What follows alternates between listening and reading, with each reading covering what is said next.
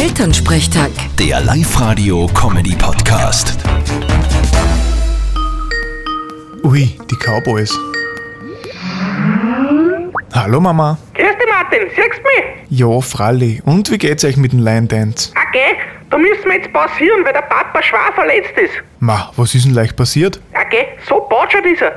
Du, der gehst am Kierfuhren und sticht sie mit der Gabel in den Fuß. Aua, und seid ins Krankenhaus gefahren. Nein, die haben ja derzeit eh genug andere Sorgen. Außerdem ist es eh halb so schlimm.